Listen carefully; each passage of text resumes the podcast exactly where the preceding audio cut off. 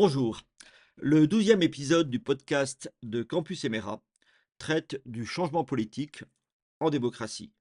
Et pour cela, on va s'appuyer sur euh, l'ouvrage d'un politologue du CNRS, politologue peu connu mais important, appelé Pierre Martin. Et cet ouvrage, c'est Comprendre les évolutions électorales. Il a été publié il y a déjà 23 ans aux presses de Sciences Po, mais il demeure d'une très grande actualité. Dans cet ouvrage, intitulé donc Comprendre les évolutions électorales, est développée une théorie, celle des réalignements électoraux.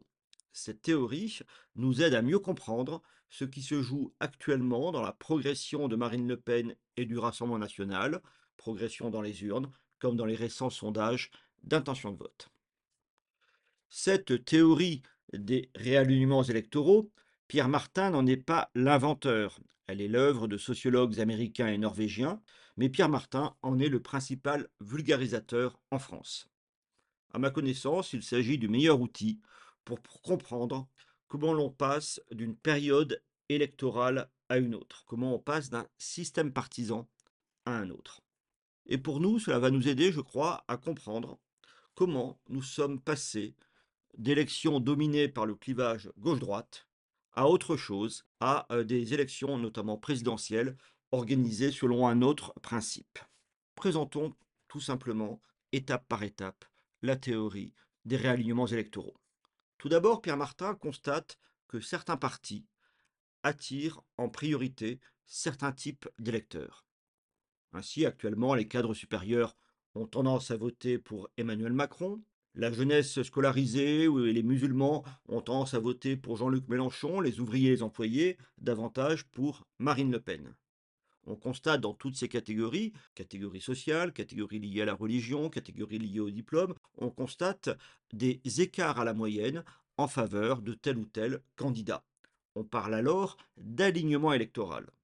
L'alignement électoral, c'est la propension d'un groupe social, qui peut donc être défini par sa profession, sa religion ou tout autre aspect, cette propension donc à voter pour une force politique de manière nettement supérieure à la moyenne de l'électorat.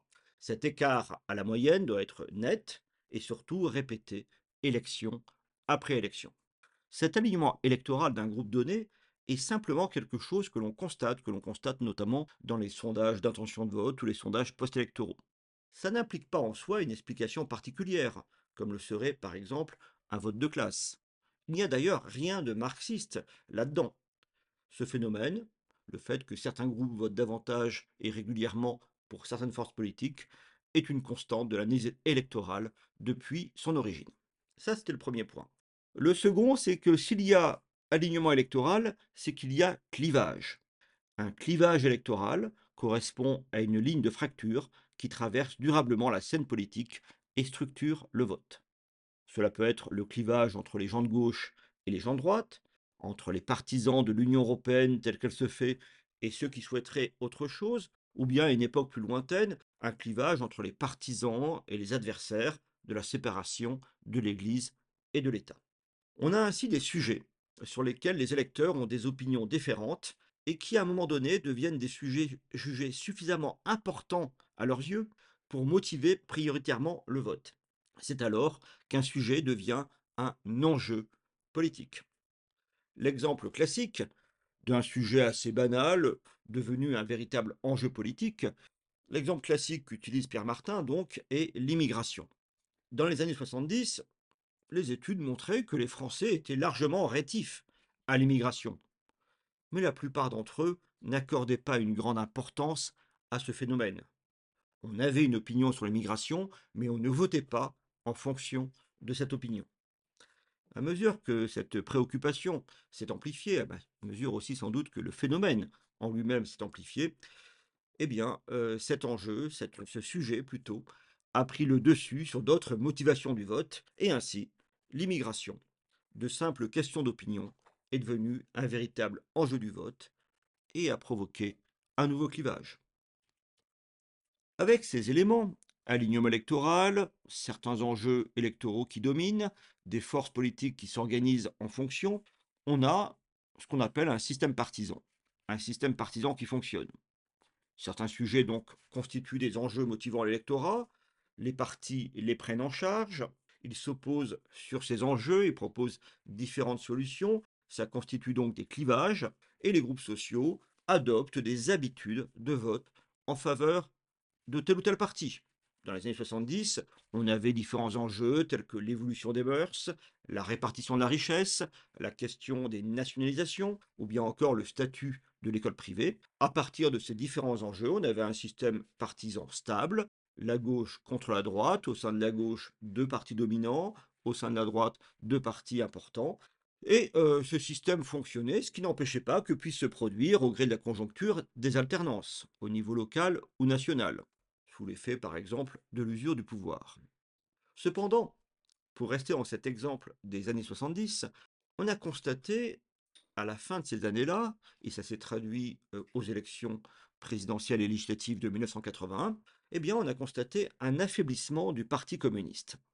Incapable de répondre aux préoccupations grandissantes des classes populaires par rapport à la question du chômage, mais aussi de manière émergente par rapport à la question de l'immigration. On a commencé à observer un désalignement électoral des ouvriers qui ont commencé à moins voter pour le Parti communiste et le vote des ouvriers s'est peu à peu rapproché de la moyenne nationale du vote, c'est-à-dire c'est la notion même de désalignement quand il n'y a plus véritablement d'écart de vote par rapport à une force politique dans un groupe social donné. Eh bien, euh, ce désalignement massif des électeurs euh, populaires par rapport au Parti communiste a fait entrer le système partisan dans une crise profonde. D'autant plus que ça n'allait pas très bien ailleurs, la droite avait déçu ses électeurs en arrivant à se maintenir au pouvoir. Et ensuite, le Parti socialiste allait lui aussi décevoir largement les catégories populaires qui avaient abandonné le Parti communiste pour aller voter socialiste. Et justement, aux européennes de 1984, une nouvelle force politique a émergé, le Front National, qui a obtenu alors plus de 10% des suffrages exprimés, autant qu'un parti communiste sur le déclin. On constatait donc en 1984 que l'ancien ordre électoral était menacé, sans que l'on sache alors si ces changements seraient durables. Mais lors de l'élection présidentielle suivante, on a eu la réponse.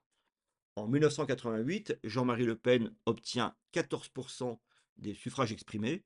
Je rappelle qu'il n'avait même pas pu être candidat en 1981 puisqu'il n'avait pas eu les parrainages suffisants. Tout d'un coup, une force qui était presque nulle électoralement atteint 14% donc des suffrages exprimés à la principale élection de la Ve République. Ce résultat montrait qu'il allait falloir compter durablement avec une force qui n'était évidemment pas à gauche, mais qui n'était pas non plus insérée d'un système d'alliance avec la droite. Le système partisan, à partir de 88, est donc modifié par rapport à ce qu'il avait été de 1965 à 1980. Dans le langage de Pierre Martin, la présidentielle de 1988 a constitué une élection de réalignement électoral. 1981, c'était une élection de désalignement électoral, au moins pour l'électorat communiste. L'élection de 1988 signifie un réalignement électoral qui va changer l'ensemble du système partisan. Voici donc le schéma que nous propose Pierre Martin et qui me paraît en fait aussi simple que fécond. On a, je le rappelle, trois éléments. D'abord un système partisan avec des forces politiques clairement ordonnées, chacune ayant des groupes sociaux lui faisant prioritairement confiance, et ces forces politiques s'affrontent sur des enjeux admis par tous comme étant le champ de bataille électoral. Deuxième élément, il arrive que l'affaiblissement d'un enjeu ou l'émergence d'un autre aboutissent à des désalignements électoraux de certaines catégories sociales, ce qui fait que le système partisan est déstabilisé lors d'une élection que l'on appellera élection de crise. Dans notre exemple, c'était l'élection de 1980. Le désalignement du vote, je le rappelle, se produit quand le vote d'un groupe jusque-là spécifique se rapproche de la moyenne générale. Troisième élément, et dernier, on a ensuite, parfois, pas toujours, une phase de réalignement qui se clôt lors d'un scrutin suivant, où le nouveau système partisan se stabilise. On parle alors d'élection de réalignement, c'est l'élection inaugurale d'un nouveau cycle électoral. C'est, dans notre exemple, l'élection de 1988. Évidemment, s'il y a stabilisation d'un nouveau système partisan, c'est qu'il y a eu réalignement électoral de certains groupes sociaux qui ont changé leurs habitudes, ou plutôt qui ont trouvé dans une autre force politique le meilleur défenseur de leurs intérêts et de leurs valeurs. Tout cela paraît assez évident, mais pour bien saisir l'intérêt de la théorie des alignements électoraux, il faut bien comprendre qu'il s'agit d'un instrument d'analyse de moyen terme. Je m'explique. En matière d'analyse électorale, on a d'abord le long terme, constitué des données structurelles comme les classes sociales, la pratique religieuse ou autres, des choses qui changent euh, sur la longue durée précisément. Ces données fondamentales, ces données structurelles, expliquent bien certaines régularités du vote, mais elles ne permettent pas de comprendre le changement électoral. Inversement, on a en analyse électorale le court terme, c'est-à-dire des phénomènes conjoncturels qui font, comme on dit, l'actualité et qui produisent des rebondissements inattendus, mais parfois très éphémères. Cela peut être l'irruption d'une personnalité charismatique, ou bien un mouvement social, ou bien encore une affaire judiciaire. Cela explique bien le changement, mais ça ne rend pas compte de la stabilisation d'un nouvel ordre électoral. Il y a de l'accidentel, bien sûr, en histoire, et en histoire électorale, mais cet accidentel est généralement résorbé quand il y a des alignements électoraux stables à l'élection suivante. Quand euh, l'accidentel produit des changements, c'est qu'en fait, il n'est que le déclencheur d'un phénomène qui était déjà euh, latent. On a donc le long terme, le court terme, il nous fallait un instrument d'analyse électorale de moyen terme, et c'est là le rôle de la théorie des alignements électoraux. Elle nous permet de comprendre comment, sur une trame de détermination du vote par des facteurs extérieurs, se produit parfois un changement durable et collectif des habitudes de vote, ce qui s'appelle donc un réalignement électoral. Passons à une illustration évidente, la période politique actuelle. Contrairement à ce que certains avaient alors voulu croire, l'élection de Macron en 2017 et la présence de Marine Le Pen au second tour de la présidentielle n'étaient pas des accidents.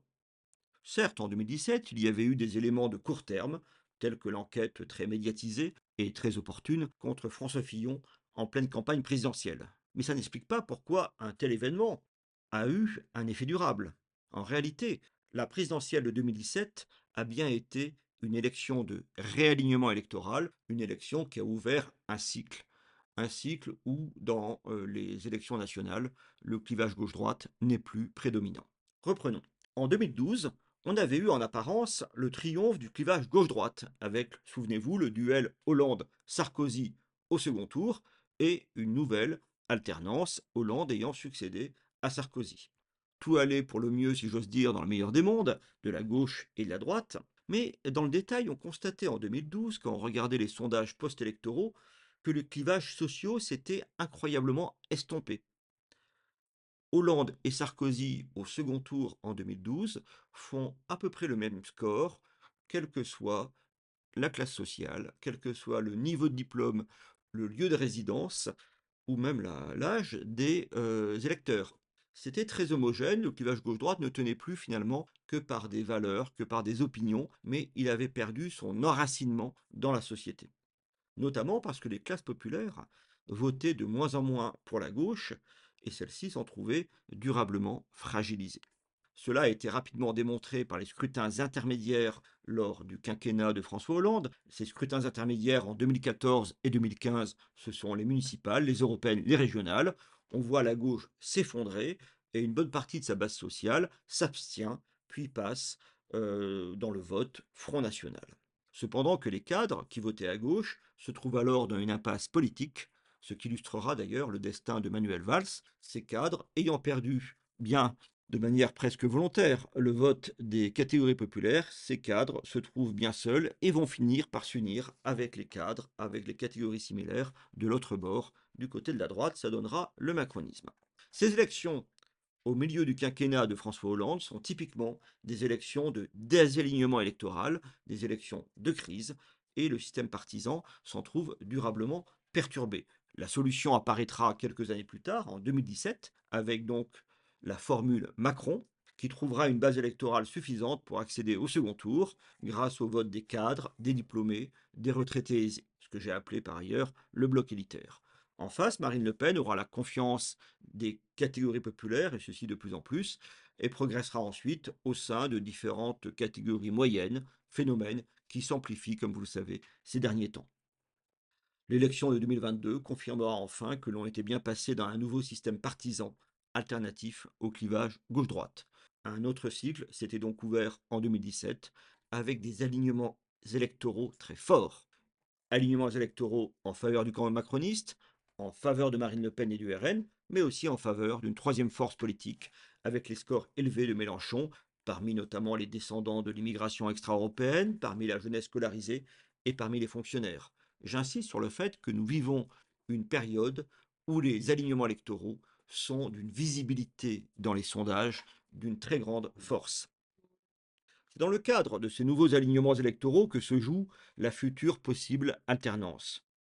Chacune de ces trois forces, dont je rappelle les macronistes, qui survivront sans doute à l'impossibilité de Macron à se présenter une troisième fois, les macronistes donc, les lepénistes et les mélanchonistes. Chacun a sa base, son noyau électoral, là où les alignements électoraux sont les plus puissants. Et chacun, bien sûr, va chercher à aller au-delà.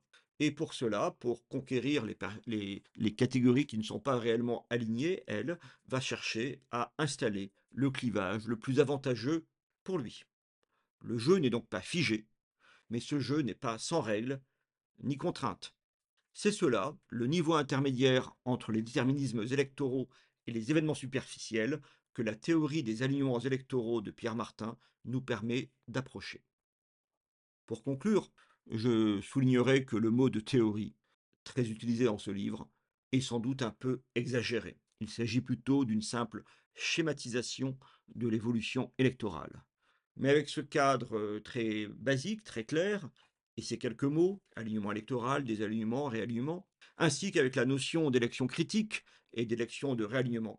Avec ces quelques mots donc, on acquiert une lecture bien plus nette de notre actualité politique, on gagne en lisibilité de l'action, notamment du Rassemblement national et de Marine Le Pen, et on voit davantage comment, stratégiquement, les perspectives de victoire se dessinent pour 2027.